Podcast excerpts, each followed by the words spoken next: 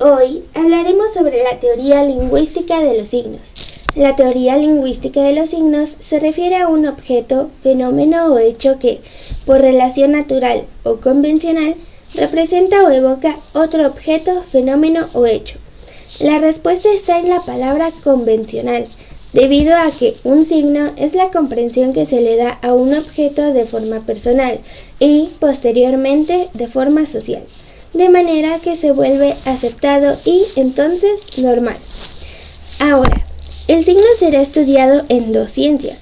La primera es la semiótica, que es la ciencia que estudia los diferentes sistemas de signos que permiten la comunicación entre individuos, modos de producción, funcionamiento y recepción y ésta a su vez buscará su relación social y su significado en ella.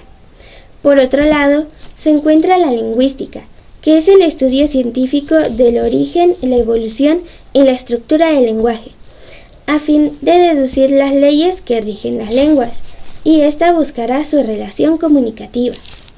Luego encontramos el signo lingüístico, el cual es un código oral o textual que comprende a una lengua y sirve para expresarla, ya que representa la forma de pensamiento de una sociedad y la forma de comunicarse entre sus miembros.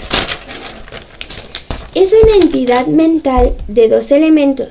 Por un lado se encuentra el concepto y por el otro como la imagen acústica. Y es entonces que sucede la combinación de ambos, los cuales no se separan. Aquí es donde aparece el significante, que es la cadena fónica del concepto que ha sido adquirido previamente con la experiencia, y el significado, que es la imagen mental que surge en el pensamiento al momento de ser escuchada o leída. Ambos son muy importantes. Por ejemplo, la palabra gato. Al escuchar o leer esta palabra, automáticamente viene a nuestra mente la imagen de un gato. Así es como actúa el significante. Y ahora viene el significado o concepto de este, que actúa junto con el significante.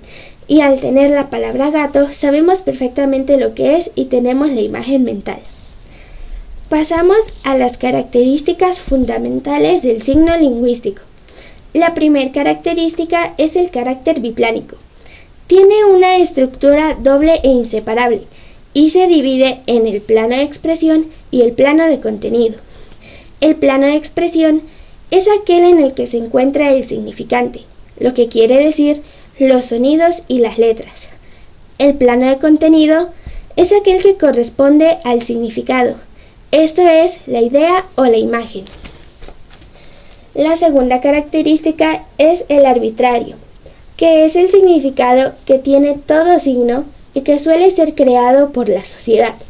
Esto es convencional e inmotivado, de forma que no hay una relación natural. La tercera característica es lo mutable. Su significado cambia con el paso del tiempo y de la convencionalidad. Y en este mismo se encuentra el inmutable, que se refiere al significado que no puede cambiar a voluntad de un solo hablante, este no acepta el cambio drástico. La cuarta característica es el articulado, que es la forma por unidades en la que sus signos pueden tener o no significado. La quinta característica, que es lo lineal, que es la sucesión de los signos en, en unidades de tiempo sin ocupar el lugar de otro. Bueno, y este fue el tema sobre la teoría lingüística. Esta teoría nos enseña la importancia de los conceptos que acabamos de ver y para qué es utilizado cada uno.